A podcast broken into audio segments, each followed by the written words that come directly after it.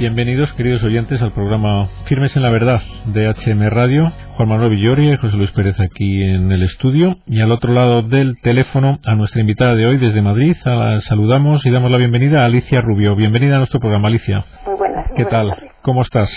Bien, bien. Dispuesta aquí a ayudar a nuestros oyentes en un tema que nos preocupa mucho en nuestros programas, que es el cómo está cómo está la educación de nuestros hijos, de los hijos de nuestros amigos y de todos los niños en general de nuestro país, qué peligros está corriendo los planes educativos, qué errores está cometiendo el gobierno en ellos y intentar sensibilizar a nuestros oyentes eh, sobre ellos para intentar corregirlos entre todos a medida de nuestras posibilidades. Alicia Rubio es miembro de una plataforma educativa que se llama Madrid Educa en Libertad, ¿no? ¿En qué consiste esta plataforma y cuáles son sus principales actividades últimamente, así para, para que nuestros oyentes se sitúen? Eh, bueno, pues eh, como su nombre indica, es eh, lo que se trata es de luchar por la libertad de educación. Entonces, pues la libertad de educación mm, pues supone naturalmente el derecho de los padres a elegir centros, el derecho de los padres a, a elegir el tipo de educación de sus hijos, eh, es decir, frentes, frentes hay muchos. Naturalmente el derecho de los padres a elegir la educación sexual que quieren para sus hijos y, y, la verdad parece que es una cosa que en un país democrático debería ser algo pues ya, en fin, asumido y, y no. y no continuamente pues pues surgen lobbies que intentan pues eh, quitarnos esa libertad. Sí, que intentan utilizar la educación de nuestros hijos, bueno, pues para imponer ideas que a los padres pues pueden no resultarles atractivas o, incluso inconvenientes, pero están intentando que le guste o no le guste a los padres ciertas ideas lleguen y se impongan a, los niños. Esto está pasando, efectivamente, es una falta escandalosa de libertad en un tema tan delicado como es la educación de nuestros hijos y la plataforma suya, Madrid Educa en Libertad, pues está, bueno, pues luchando porque desaparezca este atentado tan fragante contra la libertad. En concreto nos interesa un tema, el tema, el lobby gay, y por desgracia, al parecer, de acuerdo con, con la obra social Caja Madrid, parece que han hecho un acuerdo que incide de lleno en esta pretensión de manipular la educación desde un punto de vista ideológico. ¿Nos puede hablar de, este, de este proyecto? ¿En qué consiste? De hecho, el lobby gay mm, desde hace mucho tiempo está intentando meterse en los centros educativos y dar un tipo de, digamos, un enfoque a la educación sexual, que es el enfoque de ellos, pero no es el único enfoque en una democracia y desde luego no es el enfoque que muchos padres queremos darle.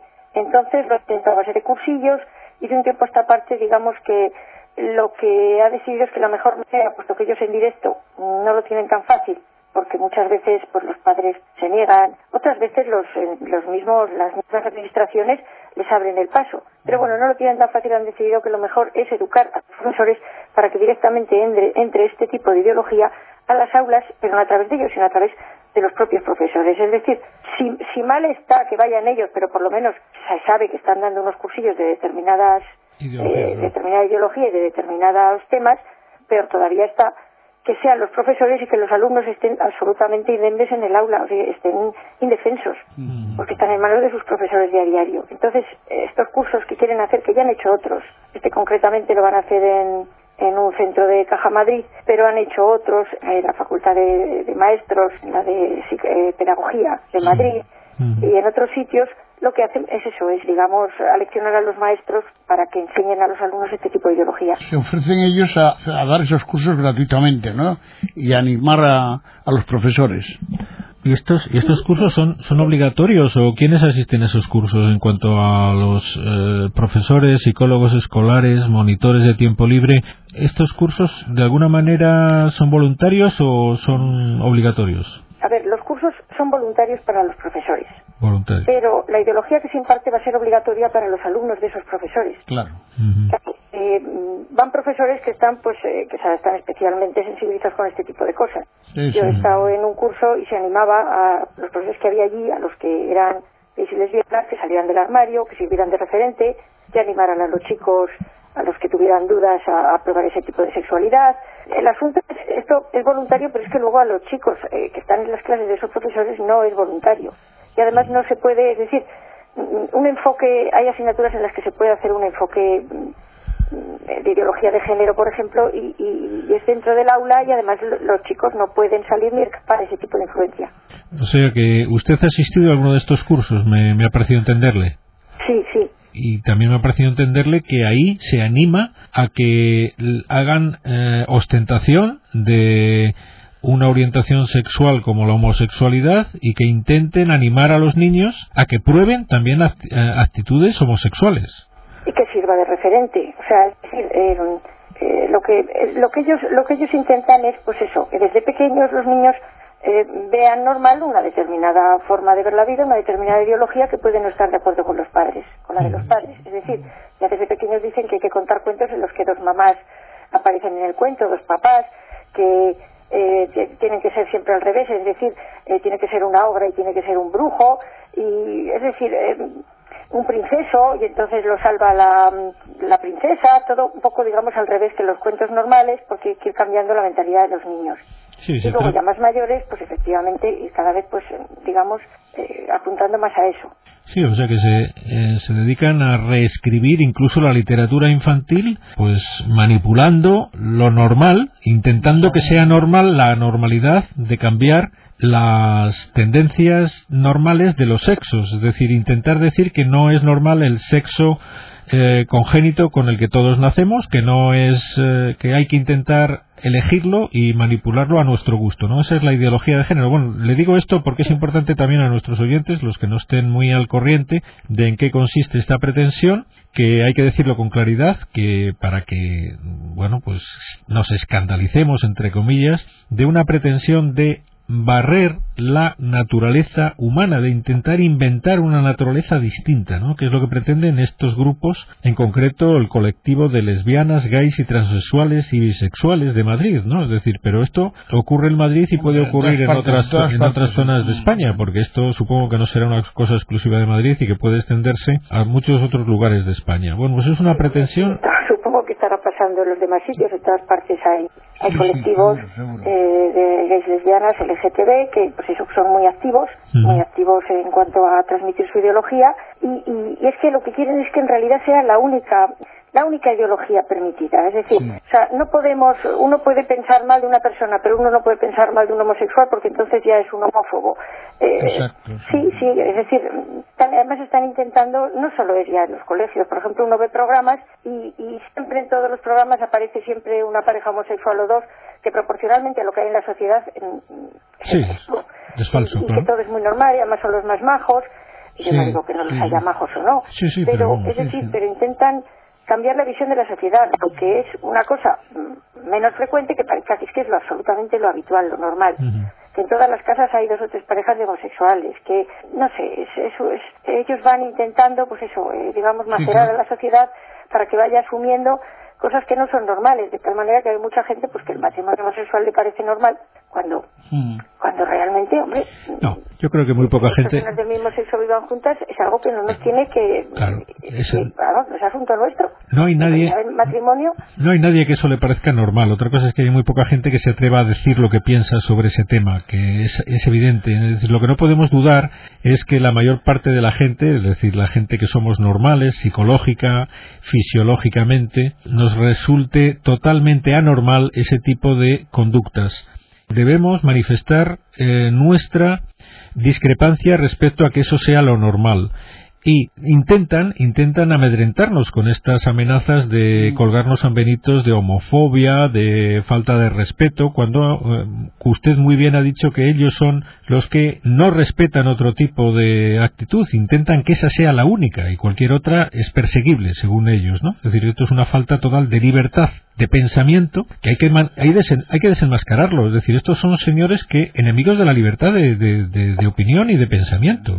Eh, ¿Estoy equivocado o es así según su opinión también, Alicia? Pero es que, es que de todas maneras eh, lo que están haciendo es un, yo le digo, un macerar a la sociedad. Es decir, eh, una, unas veces por, digamos, por miedo y otras porque la gente ya está como un poco resignada a que, a que qué le vamos a hacer, si es que, si es que es lo que hay, si es que, pues un poco que, que, que la gente no, no se revelan de cosas que son manifiestamente, mm, Anormales. falsas. La misma ideología de género que pretende pues que todos tenemos un sexo, pero no tenemos un género que lo podemos cambiar. Mm. aunque uno sea hombre, tiene el género de mujer, eh, que en realidad todo es la misma cosa. Eh, es decir, que perfectamente, efectivamente, perfectamente un hombre y una mujer son perfectamente intercambiables y no lo son. Porque no lo son, porque es que... Eso es, falso, efectivamente. abandonan completamente lo que son todos los rasgos antropobiológicos de, los seres humanos y lo convierten todo, pues eso, en educación y rasgos psicológicos. es decir, tú coges un niño, lo educas como niña y vas a tener una mujer completa y perfecta. y naturalmente eso no es cierto un hombre piensa diferente que una mujer, actúa diferente que una mujer. ¿Por qué? Porque tiene, tiene unas bases, unas bases fisiológicas que le afectan en la, en la psicología, pero la ideología de género no lo tiene en cuenta. Y, bueno, y poco a poco van metiendo todo este tipo de cosas de tal manera que al final eso a los niños les parece normal, determinadas cosas, porque, porque no lo son. Bueno, pues de eso se trata, ¿no? De que, de que teniendo clarísimo que eso va en contra de la evidencia de la realidad y de la verdad sobre la, naturaleza del hombre y de la mujer, es decir, la realidad de dos sexos que debemos debemos reaccionar la gente normal, los padres y los profesores. Yo no sé en su experiencia cómo están reaccionando los profesores, pero me imagino que será muy lamentable. Mm, pero bueno, cuéntenos mm, cuál es su impresión respecto a cómo están reaccionando los profesores a, estas, a estos cursos y si hay realmente la contestación que cabría esperar por parte de la gente normal respecto a esas aberrantes ideas sobre el hombre y la mujer.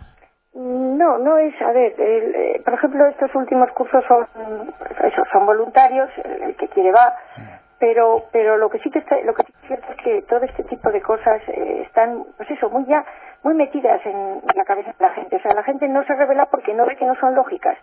O sea, a la gente le parece normal, a los padres les parece normal que sin avisarles y sin decirles, pues les den a sus hijos unas clases de educación sexual, no saben quién, no saben de qué manera, ni saben lo que les están contando, porque bueno, es lo que se hace realmente mm, nosotros lo que pedimos es que cualquier tipo de temas que sean controvertidos eh, a efectos de creencias o de formas de educar, que naturalmente se pregunte a los padres. Eh, eh, y, los profesores pues les pasa como a los padres, es decir, hay una inercia. Ahora empieza a haber ya movimientos, ya les digo, estas plataformas, que como en Madrid y en otros sitios, es gente que estamos empezando a luchar porque nuestros hijos tienen que recibir porque, porque así estamos amparados por la educación que nosotros queremos darles. Claro. y no la educación que quieren darles otras personas. De hecho, ya han conseguido, ya han conseguido algo que nos va a costar desmontar, que es esto, mm, considerar, considerar normal, que, la normalidad, que, esto, es decir, resignarse a que las cosas están así. Eso hay que intentar cambiarlo, efectivamente. Y es una primera batalla perdida por, por la gran masa silenciosa de gente normal de este país y nos hemos dejado comer la tostada pues por estos grupos extremistas y, con ideas realmente aberrantes respecto a la naturaleza del hombre, ¿no? Realmente, incluso yo diría una cosa, ¿usted cree que en la escuela, mm, que es la escuela la que debe educarse sexualmente a los niños? Porque realmente... Naturalmente que no, es que ese es el asunto. a ver, los padres llevamos a los hijos a las escuelas para que les instruyan. Instrucción, esa técnica. Para que, aprendan cosas que los padres a lo mejor no podemos enseñarles, para eso están los profesores. Y mm. luego, cuando uno lleva a un hijo a un colegio con un tipo de ideario, sabe que se le van a educar en ese tipo de ideario. Pero, por mm. ejemplo, en los centros públicos no hay ningún ideario, ni tienen por qué meter determinadas ideologías. Entonces, eh, eh, realmente, mm, o sea, la escuela en principio tiene que instruir. Educar es una cosa de los padres y la escuela naturalmente reforzar Mm, esos planteamientos educativos. Pero, pero la escuela no puede manipular, no puede ideologizar, no puede, o no debería, ese es el asunto, no debería. No debería, efectivamente. Y ahí los padres tenemos que reclamar nuestro derecho a ser los, los titulares de la, de la educación y de qué tipo de educación queremos. Y nos han, nos han metido este gol tan impresionante de, de que están, de que están metiéndole cursos de educación sexual. Pero ¿quién, ¿quién es usted para darle educación sexual a mi hijo? Es decir, que yo no quiero, vamos a ver. Yo me acuerdo de mi formación en, en este aspecto. Es decir, no hace falta eh, para nada una eh, instrucción en la escuela en la sexualidad, es decir, a través de formas indirectas, indirectamente, se me dio una educación sexual muy adecuada y muy eficaz. Indirectamente me refiero a actitudes, comentarios, formas de vestir, formas de reaccionar ante, ante comportamientos anormales en, en, en, cuestión sexual. Eh, mm. Por parte de mis padres, por parte de mis profesores, por parte de mis vecinos. Era una sociedad efectivamente muy sana. No necesitábamos educación ninguna eh, directa en sexualidad, porque indirectamente, como digo, se aprenden, se aprenden todo lo necesario para saber respetar el sexo para saber utilizarlo adecuadamente porque mm, sabe, vemos cómo reaccionaban nuestros educadores ante errores en esas cuestiones. Pero ahora no, ahora como se trata de meter una ideología muy en contra de lo natural, pues claro, necesitan programas, cursillos, mentiras, repetir esa mentira mil y una veces. Entonces esto habrá que, habrá que intentar cambiarlo, que los padres volvamos a coger la iniciativa. Es decir, que estas plataformas como la suya de Madrid se Educa en Libertad pues son cada vez más necesarias. Y, no sé qué tipo de, de, de, iniciativas tienen previstas que nos den un poco de, de luces y, ideas, esperanzas a los padres para, para intentar secundarlas cada cual en nuestros, en nuestros pueblos respectivos. ¿Qué nos dice al respecto, Alicia? Hombre, pues hombre, lo primero, desde luego, que, es interesante es que los padres que estén preocupados por esto se, eh, se asocien. Tanto en nuestra, en nuestra plataforma como en las plataformas de su zona, como si quieren hacer otras plataformas de padres en defensa de la educación. Es decir, el asociarse siempre es conveniente, porque desde luego ir uno de francotirador pues siempre es menos siempre más peligroso, por decirlo de alguna manera. Eh, y, defender ese derecho a la educación. Luego, además, por otro lado, eh, acerca de la educación sexual, usted dice, no hace falta.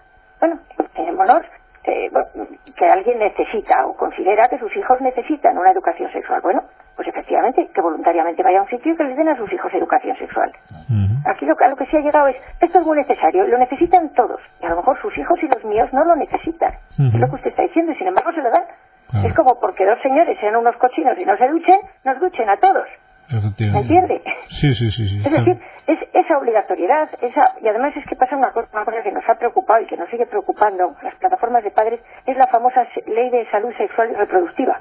Ah, sí, sido también tremenda, sí. En la que entra, pues eso, una educación sexual determinada, determinado tipo de educación sexual obligatoria a los, a los niños, a los chicos. Mm. A los jóvenes, a los niños y jóvenes. Entonces, mm, naturalmente, la educación sexual que consideran los que han hecho esa ley no la que consideramos los padres. Y eso sería por obligación. Si formaría parte de una ley, formaría parte de un programa. Claro. Entonces eso sigue sin derogar, por ejemplo. Sí, o sea que está vigente ahora mismo esa ley de la ley ha ido en concreto está vigente la ley ha ido como también está vigente que menores de, menores de edad niños de 16 años puedan ir a abortar eh, sin permiso a los padres sí. en realidad la necesidad está de la educación sexual que usted dice yo yo no necesité yo aprendí y y no necesité unos cursillos. ¿Por qué? Porque es que ahora, claro, se está adelantando continuamente, mm, es decir, la, entrada al sexo. Sí, se está. cuanto más pequeños son, menos saben y más se meten en esos líos y claro, al final llegan a la conclusión. Hay que enseñarles antes de. Y entonces, claro, como lo prueban a los 15, vamos a enseñarle a los 14. Como a los 14 se les empieza a hablar de esto y empiezan a probarlo, porque, porque es un poco es una inducción a, probar. De hecho, además, en todos estos planes dice, tu sexualidad, pues tienes que decidir tú cuando estás preparado. ¿Usted se cree que un niño de 13 años sabe si está preparado o no? Se cree que está preparado para todo. Que es el más mayor de este mundo y, el más listo. Luego hablas con ese niño a los 17 y le dices, pero tú te, acuerdas cómo eras de chiquitillo a los 13 y de infeliz. Y te dice, sí, es verdad, ahora soy mucho más listo. Y cuando tiene 21 dice, a los 17 era un primavera. Entonces, claro, esa manera de enfocar la sexualidad, tú empieza a, a, eso, a practicar con tu sexualidad cuando tú consideres que estás preparado. Eso es una cosa, no sé cómo decirle, Sí, sí, efectivamente. Una, una aberración, es decir, es una llamada, bueno, de atención también a los padres. Es decir, los padres tenemos que contrarrestar este ambiente que en la escuela, por desgracia, no vamos a poder cambiar tan pronto, pero sí que tenemos nuestra cancha a nivel de nuestras casas. Es decir, que, mm, ¿qué piensa usted que podemos contrarrestar los padres a nivel familiar de todo esto y qué, qué ideas sugeriría a nuestros oyentes?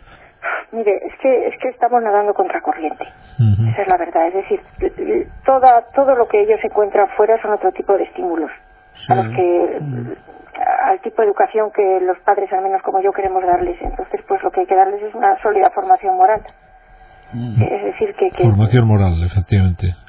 Pero claro, pero ya le digo que yo, yo al menos como madre me siento nadar contra corriente.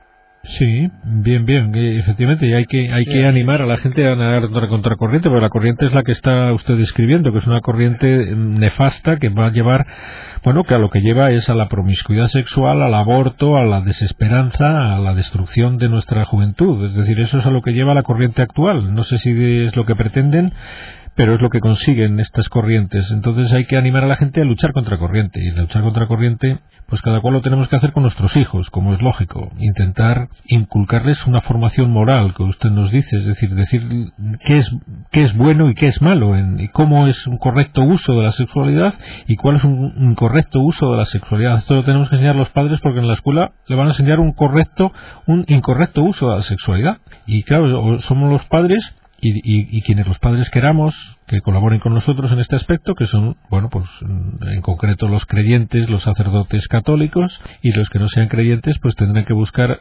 ayudas donde donde secunden sus ideas sobre el tema, ¿no? Pero vamos, los los creyentes lo tenemos muy muy fácil en el sentido de que tenemos la ayuda de los de los sacerdotes y de los moralistas, ¿no? Que tanto ayudan a, a, a vivir este tema bien, ¿no? ¿Opina usted lo mismo al respecto? desde luego que es efectivamente. Porque además, es decir, es eso y es el ejemplo, es el ejemplo. Eh, todas estas cosas, en realidad lo que están intentando es convencer a, nuestros hijos de que la felicidad está en determinados paraísos que nosotros sabemos que no está. Sin embargo, socialmente continuamente les ponen que la felicidad está, pues eso, la promiscuidad, una serie de cosas. Y entonces es decirle, hijo, la felicidad no está ahí, no la estás, o sea, no, no es donde te están diciendo, míranos a nosotros, somos perfectamente felices es también es también dar pues eso un ejemplo en la propia familia. Claro es, es todo. Y, y, de todas maneras sobre nadar contra corriente yo si la gente que nos está oyendo los padres que estén preocupados por favor eso que se que se unan que se que se asocien. Porque nadar tres peces contra corriente es mucho más difícil que que naden dos mil peces contra corriente. Eh, es decir eh, de verdad que eso que, que se puede hasta cambiar la, la, la inercia de la corriente. muy bien, pues eh, parece que se nos acaba el tiempo. Alicia, ¿alguna cosa más que crea conveniente eh, transmitir a nuestros oyentes respecto a, a, bueno, pues esta libertad de educación de los padres y esta pretensión, ya nos ha dicho una muy clara, que es intentar asociarse en plataformas de defensa de la libertad y de la defensa de la libertad en la educación, para que no sean solo los mismos los que, los que se muevan, que son estas, estas asociaciones de las que hemos hablado antes, los colectivos de leyes y lesbianas, que están tan activos últimamente, es decir, que cada cual busque en su ciudad, en su provincia, una asociación de padres que intente luchar por la libertad educativa. ¿Y alguna idea más? Y por el derecho que tenemos los padres a educar a nuestros hijos según nuestras convicciones, no según las convicciones de no se sabe quién.